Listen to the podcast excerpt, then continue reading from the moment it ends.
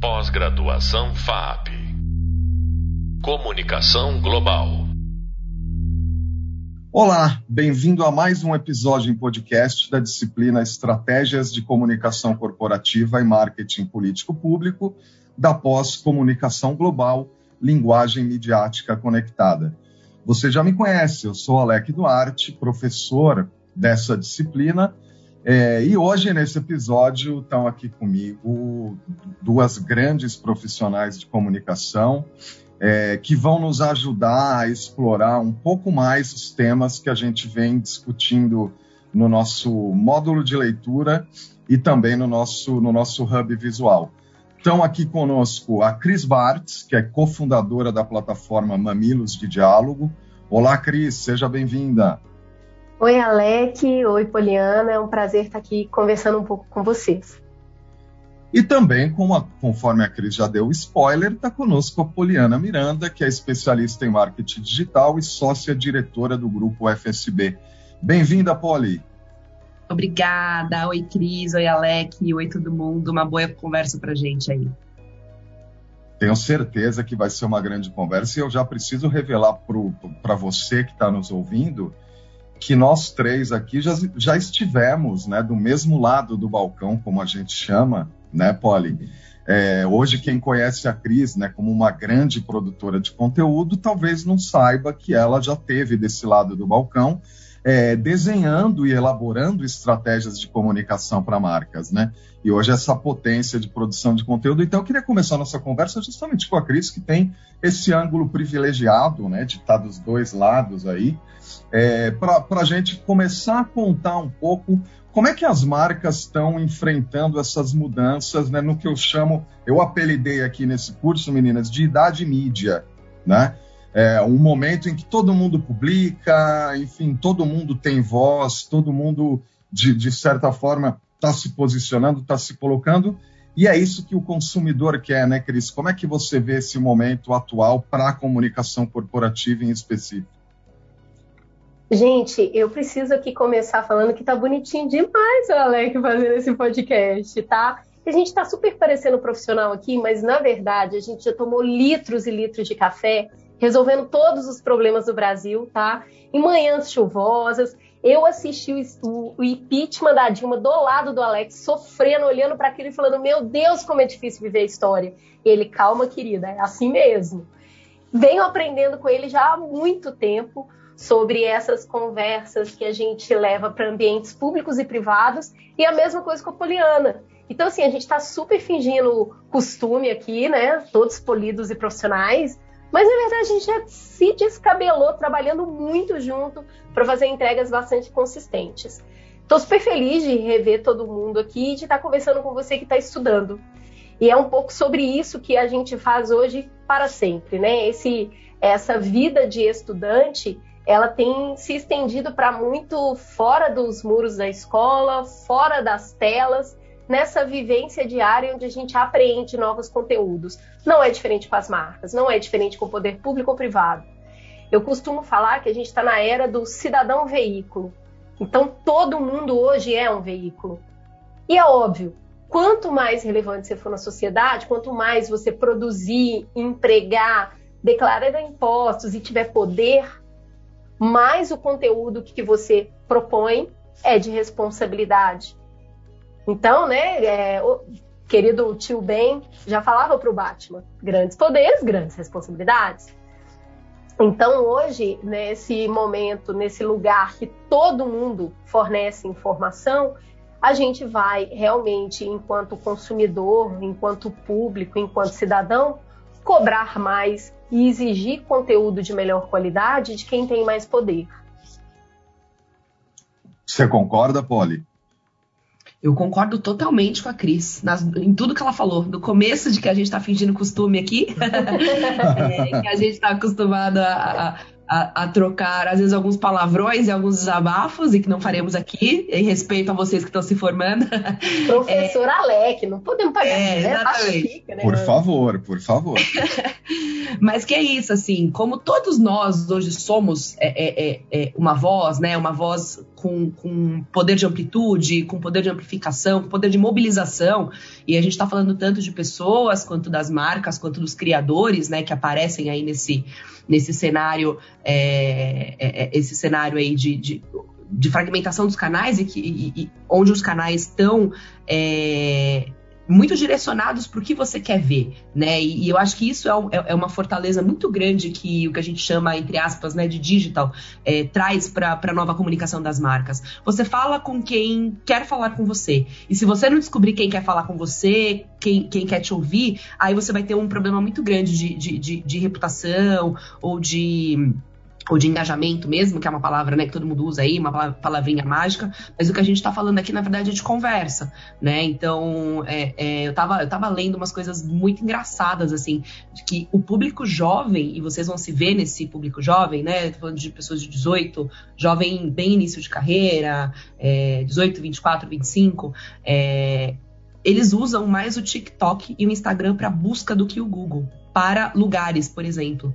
Então, imagina que nós buscamos restaurantes no Google, que somos 30 a mais, é, esse público hoje está buscando no TikTok. Eu não sei nem como faz isso, gente, eu não sei vocês, mas eu nem sei como buscar um restaurante é, no TikTok. Então, isso é só um exemplo, assim, de quanto que é, é as marcas, elas precisam olhar para isso, né? Elas precisam olhar isso que a Cris falou, como nós temos é, é, poder, temos conteúdo, né? mas temos o que falar para toda uma sociedade. E o que, quem vai falar o que para quem? Quem deveria falar o que para quem? Qual a responsabilidade de alguns lugares, de alguns poderes, como a, a, a Cris falou, públicos e privados, de se posicionar sobre o quê? É aí que, que hoje está tá morando a pegadinha do marketing digital, enfim, né, da, do, do posicionamento e tudo mais. É, e aí eu pergunto, até aproveitando o teu gancho, Polly, é, é, como é que eu encontro o meu público, né? Porque assim, uma, a gente fala, falou muito nesse curso dos primórdios da, das relações públicas, lá com Ed Bernal, sobrinho do Freud. O cara tinha ali basicamente o jornal, o rádio e a televisão estava aparecendo, era tudo era tiro de canhão, né? Eu até digo muito nesse curso que ele deve morrer de inveja da gente hoje uhum. com as possibilidades que a gente tem. Como é que as marcas encontram esse público? Eu lembro que lá no começo da comunicação de marca, né, da narrativa de marca, havia até uma certa, uma certa desconfiança de que as pessoas realmente se engajariam né, com alguém que não era uma pessoa. Né? Como é que você vê isso, Polly? Eu acho que tudo. É, é, isso, isso, se não me engano, eu, eu, aprendi com a Cris uma vez. Tudo é comportamento. Tudo nessa vida é comportamento. A medicina muda por conta do comportamento. Hoje, eu, eu, essa, eu tô com uma alergia no olho, gente, e, e essa alergia do olho é tela. Você acha que isso existia há, há 40 anos atrás não existia. Então, se a medicina muda pelo comportamento humano, é, isso também muda pelo comportamento humano. E o que a gente, o que as marcas têm que observar é, é essa diferença que transcende algumas gerações e que vai ditar para onde você deve ir, que plataforma que você deve ir, quem é teu público, qual é a criação de conteúdo que você tem que fazer ali. É, olha essa coisa do streaming, por exemplo, né? Streaming é uma coisa que é no, novíssima, né? A gente está falando de Netflix, Roku, uma série de, de, de frentes aí. É, no Brasil hoje tem 62 streamings disponíveis. É, se a gente tinha canal de TV, imagina a gente escolhendo consumir conteúdo on demand é, com tudo isso. Então, assim, como que a marca encontra? Ela tem que estudar muito com quem que ela quer falar, né? Ela tem que ouvir, primeira coisa, ouvir, né? Eu tenho que ouvir as pessoas, é, ir lá na rede, jogar uma, uma isca que a gente fala, naquela né? rede, e, e caçar ali quem são as pessoas que eu quero ouvir, que estão falando de mim, que não estão falando de mim com quem que eu quero falar e eu não estou falando hoje. É, tem muito estudo, tem muito planejamento, é, não dá para sair fazendo. Dá para sair fazendo e depois colher resultados? Dá, mas o caminho vai ser mais longo, né? Então a gente bate muito na tecla, né, é, nos nossos últimos 10, 15 anos aí de trabalho com, com a, o marketing digital, comunicação digital, de que não dá para fazer nada sem planejamento. É, faço uma analogia que eu falo: você vai daqui até o Rio de Janeiro. Se, se você abrir a porta da sua casa e querer sair, você vai chegar. Aí você vai pagar mais caro a passagem, porque você não se planejou, você não sabe se vai de ônibus de avião, se você demorar 45 minutos ou 4 horas para ir de carro, você vai chegar, né? Mas se você não, não, não, não pesquisar, não, não, não, mapear, não diagnosticar quais são as pessoas e, e, e o que as plataformas estão tentando traçar ali, é, como público e, e, tudo mais, vai ficar muito mais difícil, né? Então, acho que é isso. As possibilidades são diversas. Eu dei esse exemplo do TikTok e tal, enfim, o Instagram que muda porque o TikTok veio e, e, bateu nele, aí vem a influenciadora de não sei quantos milhões e fala não é bem assim, aí lá vai o, o Instagram se rever de novo. Então, assim, onde está meu público e como que eu interajo com eles é pesquisa em cima de pesquisa o tempo todo. Isso não pode parar, né? É uma coisa viva. Só um parêntese sobre o TikTok. O TikTok é muito mais que uma plataforma, se transformou numa linguagem, né? Sim. A Polly lembrou aqui da questão da busca, né, da geração Z, que é maior hoje no TikTok do que no próprio Google.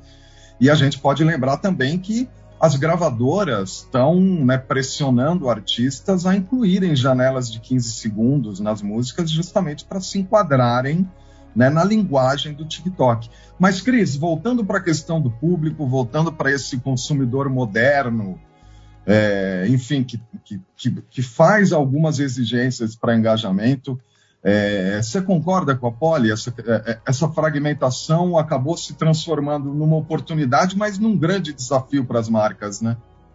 Olha, é, tudo que existe quando se amplia um ecossistema é, tem um laço e tem um nó. Eu costumo falar hoje que qualquer pessoa que produza conteúdo, inclusive marcas, são funcionários precarizados de plataforma. Todo mundo hoje é funcionário precarizado de plataforma. A plataforma, o TikTok, Instagram, Facebook, LinkedIn, Twitter só existem porque a gente posta conteúdo lá. E ninguém ganha por isso. Um pouquinho ganha algum dinheiro, né? Um bom dinheiro, e uma galera não ganha nada. No Spotify, em todo lugar, no YouTube. Então, todos nós, inclusive marcas, viramos funcionários de plataforma. Antes, né? As pessoas, a, a, o Burnett teve a sorte de ter um veículo e aí ele fazia uma mensagem muito sexy e ele comprava uma página inteira e ele tinha convicção, ele tinha certeza que aquela página ia aparecer para todos os assinantes daquele jornal, todo mundo ia ver. E não só isso, ela, essa página está pendurada na banca e todo mundo que passasse ali na frente também ia ver. A gente não tem mais nenhuma certeza. Hoje, eu acredito que as pessoas que trabalham com comunicação nesse meio tão fragmentado, ela não é uma detentora de conhecimento, ela é uma pesquisadora e tutora. Ninguém tem certeza de nada. Eu posso virar para você e falar assim, cara, vamos com isso aqui que vai dar muito certo e não dá. E eu posso virar para você e fazer um negócio totalmente despropositado e explodir de sucesso. Então, essa forma de fazer se alguém virar para você e falar, eu tenho certeza que é assim, tá mentindo. Ou tá muito iludido. Porque tem uma outra questão que ainda traz uma camada para além do meio, que é o que, que a marca quer falar. E aí, diversas marcas não têm conteúdo para além do produto que ela tem. E eu não acordo de manhã querendo saber o novo desodorante que eu já nem sei diferenciar mais um do outro. Eu não acordo de manhã pensando nisso. Mas eu acordo de manhã pensando, por exemplo, em mobilidade urbana. É um negócio que me atinge todo santo dia na rua. Agora, uma marca de desodorante vai falar de mobilidade urbana? Tudo bem, especialista em comunicação consegue construir esse storytelling. Porque essa marca tem que conversar. E ela tem que conversar para além do produto dela. E isso exige de marca um posicionamento. Porque se eu for falar de mobilidade urbana, não tem como eu fazer isso com, com chapa branca. Eu vou ter que falar, aqui tá faltando, é assim que dá ruim. E eu tenho um projeto aqui para facilitar de reconstruções de calçada, para as pessoas andarem mais na rua. Aí você fala, caramba, mas isso é público ou é privado? Os dois. Não tem mais essa divisão, né? O Balmo morreu porque falou, gente, tô vazando porque eu já vi que o que eu contei que ia acontecer tá acontecendo. Então, assim, derreteu tudo essas barreiras, né? Então, quando uma marca vai produzir conteúdo, o primeiro lugar dela é isso. O que, que eu posso conversar? O que, que eu tenho credibilidade para conversar? O que, que eu, qual território eu vou construir? Nós três aqui já trabalhamos muito para tirar leite de pedra. Porque você chegar para uma marca e falar assim, cara, vamos abordar tal tema, ela tá louca? Vou não? Não, mas espera aí, a gente tem que ter o que falar. Então, primeiro estabelecer esse conteúdo, criar realmente conteúdo em cima dessa dinâmica com consistência, com frequência. Aí a gente vai falar, beleza, nosso público é esse. A gente escolheu esse território porque tem afim com esse público-alvo. Agora, onde que ele está nas plataformas? Ah, ele tá aqui, ali, ali. Beleza, agora a gente tem que adaptar a nossa conversa a essa plataforma que a gente escolheu para atingir esse público. E nada é garantido. Então tem muito teste AB. Eu vou fazer, vou colher resultado, vou analisar e de repente você fez um, uma, um dia e não deu certo, e você vai fazer daí um mês e dá. Então é um território pantanoso, onde precisa é, tem um, um assumir risco muito maior de estabelecer esse território, esse território de repente é, acaba, sabe? Ele, ele, ele não, não colou, não ficou bom, a empresa não conseguiu dar consistência. E às vezes a consistência é tão grande que a marca deixa de ser produto e passa a ser conteúdo, que é o que a gente viu com a Red Bull. Hoje você não pensa em Red Bull no, no energético, você pensa em esportes radicais. Então, olha aí, sutilezas. Agora, Cris, né? Desculpa, ou com a Vans, né, Cris? Eu tava, tava estudando o caso da, o case da Vans esses dias, que também foi para uma plataforma muito legal, território que tem tudo a ver com consumidor, é, skate, surf. Eles têm uma. Meu, eu tava lendo que eles têm uma série, uma, uma série mesmo, de três temporadas no YouTube, para falar sobre, sobre Words Waves, que era uma questão ali de. de é, a equipe global de surf ali conta ali ondas estranhas ao redor do mundo. É uma coisa super legal. É isso, você não acorda querendo saber necessariamente o novo tênis, né? Você acorda querendo, se você é dentro desse território, querendo saber coisas do tipo, curiosas e tal. Dois exemplos que eu acho que são muito bons mesmo. Não, acho que são ótimos e, e a gente já é, esbarrou num tema que é essencial nesse curso, que é a autenticidade, a conexão com o real. É, não tem mais espaço para contar histórias, por exemplo, que o sorvete era feito pelo meu avô napolitano usando neve ou que a fazenda do seu Francisco produz, enfim, os produtos mais naturais do mundo, né, Polly? Não existe mais isso, né? Não existe. A Gente, trans... permita-me discordar. No Brasil cabe tudo ao mesmo cabe tempo. Tudo. A gente tem um alpino que não tem chocolate e um é Mac picanha que não tem picanha. É verdade, então, tivemos o Burger Gate, tivemos o esse Burger ano, Gate. Esse ano, então assim, cabe tudo, entende? É é, é, enquanto tem gente que já está lá na frente entendendo que marca agora é canal, tem um cara ainda criando essas historinhas, é. sabe, que não tem mais cabimento.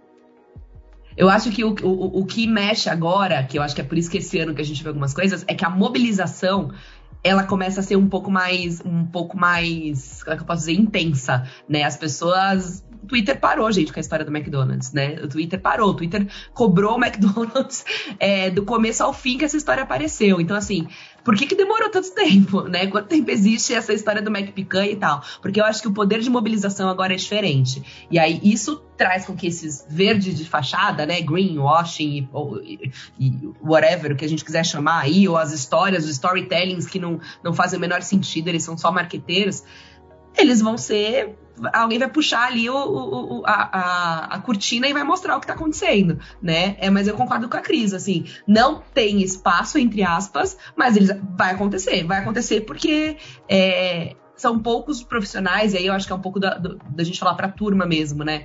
É, são poucos os profissionais que já têm essa mentalidade. Gente, a transparência hoje é tão importante quanto é, o marketing, né? O, o, resultado é importante, mas é, é, o teu propósito enraizado nas tuas, na, na, tua verdade, na forma como você faz, ele é tão importante quanto o resultado.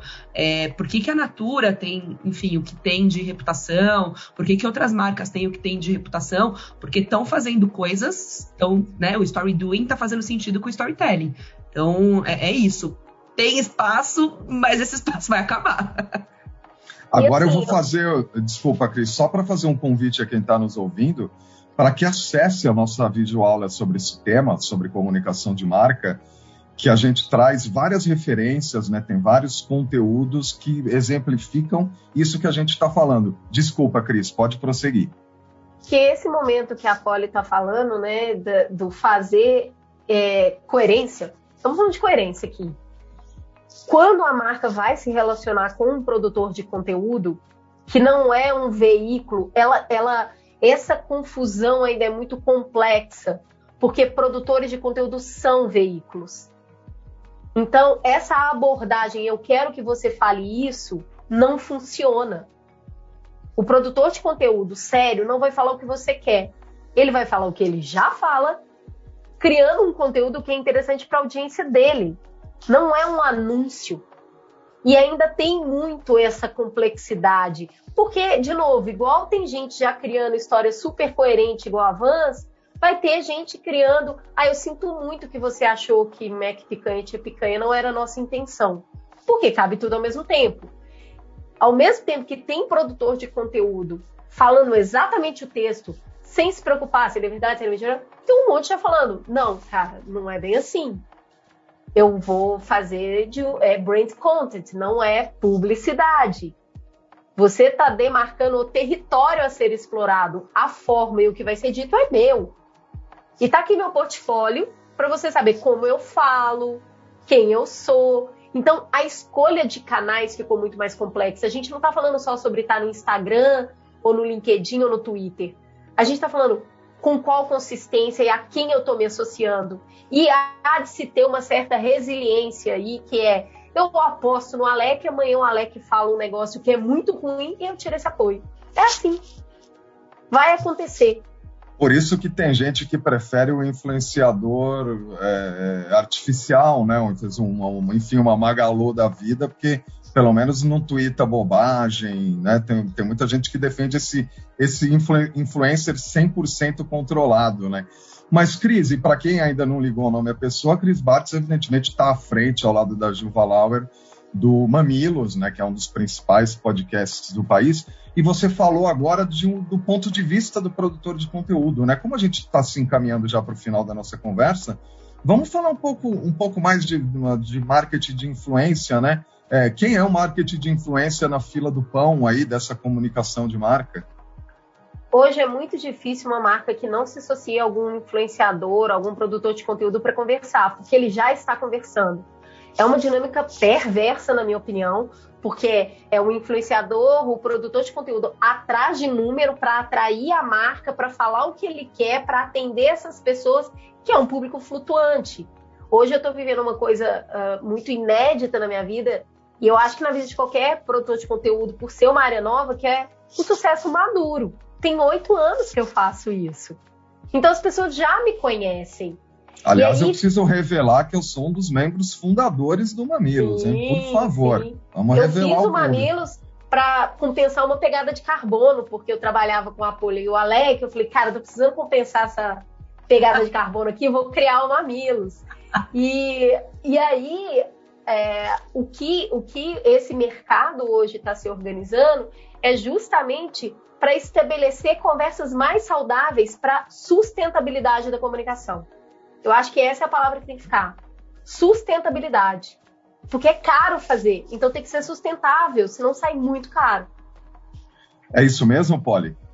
É isso. E eu ainda acrescentaria isso. Eu acho que as palavras do mercado agora para esse tema e todos esses que a gente falou é, é, é, essa sustentabilidade e transparência, né? Porque a transparência é um caminho sem volta para as marcas. É onde vai ter uma manutenção aí de um mercado que vai ser dinâmico, responsável, ético e que a gente está precisando, né, trazer um pouco, injetar um pouco disso no mercado. Então eu acho que sustentabilidade e transparência são, são as duas palavras mesmo.